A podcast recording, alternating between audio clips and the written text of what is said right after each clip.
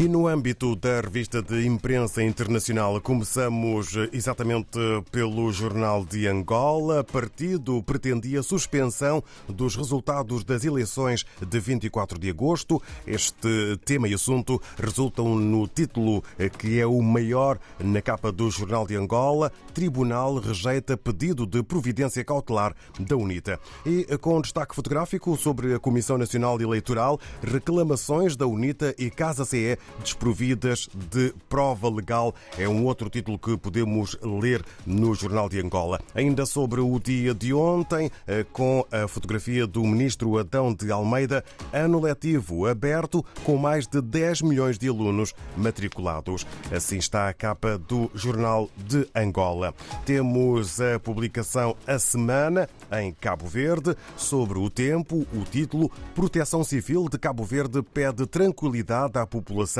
por causa das chuvas. E novo Sindicato dos Trabalhadores de São Vicente ocupa espaço físico da USSV, União dos Sindicatos de São Vicente.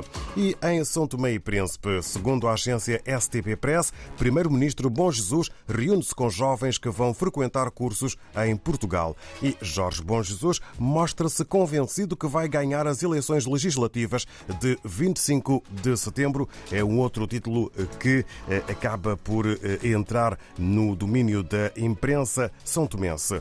Em um, ou na Guiné-Bissau, eh, no que toca à publicação O Democrata, avançamos também com dois títulos. Escreve o jornal O Democrata sobre o presidente Sissoko e uma afirmação sua: Forças Armadas têm que ser republicanas, não destabilizadoras. E no âmbito da saúde pública, Diocese de Bissau inaugura sala multiuso Dr. Manuel Pimenta. No Brasil, hoje temos em foco a Folha de São Paulo, com o título maior a ser este: Fachim cita violência eleitoral e suspende decretos de armas. Liminar atende a ações de PSB e PT contra trechos de normas de Bolsonaro. Destaque fotográfico para a esplanada, que é bloqueada em Brasília após caminhoneiros tentarem driblar segurança do 7 de setembro, data importante.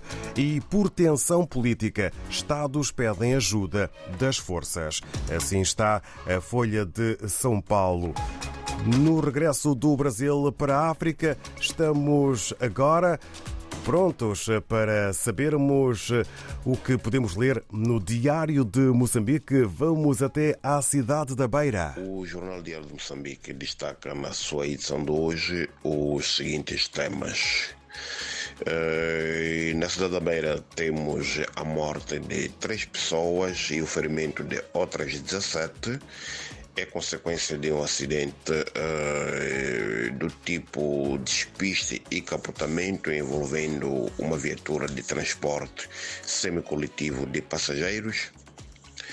Uh, em Climane, temos a ruptura de uma conduta adutora que deixa 16 mil consumidores sem água fornecida, portanto, pelo Fundo de Investimento e Patrimônio da Água.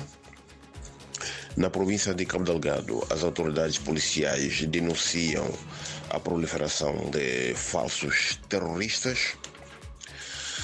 Uh, enquanto isso, a empresa moçambicana de seguros, Gemose, diz ter pago, portanto, ter já pago cerca de 380 milhões de meticais e algumas empresas afetadas pelo ciclone uh, Idai, que devastou a cidade da Beira em 2019. Uh, também destacamos uh, o Fundo Monetário Internacional, uh, ou seja, o desempenho da economia moçambicana que satisfaz a missão do Fundo Monetário Internacional, que se encontra em Maputo, de visita ao país.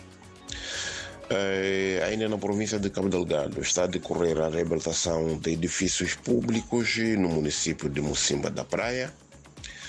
Uh, também destacamos o chefe do Estado, Felipe Inhusse, que distingue 1.550 personalidades com a medalha Veterano de Luta de Libertação no âmbito das celebrações do 7 de setembro, que é o dia da vitória em Moçambique. Eh, e por último temos as alfândegas moçambicanas que recuam na ordem que interditava navios russos em águas moçambicanas. Por hoje é tudo, muito obrigado e até a próxima oportunidade.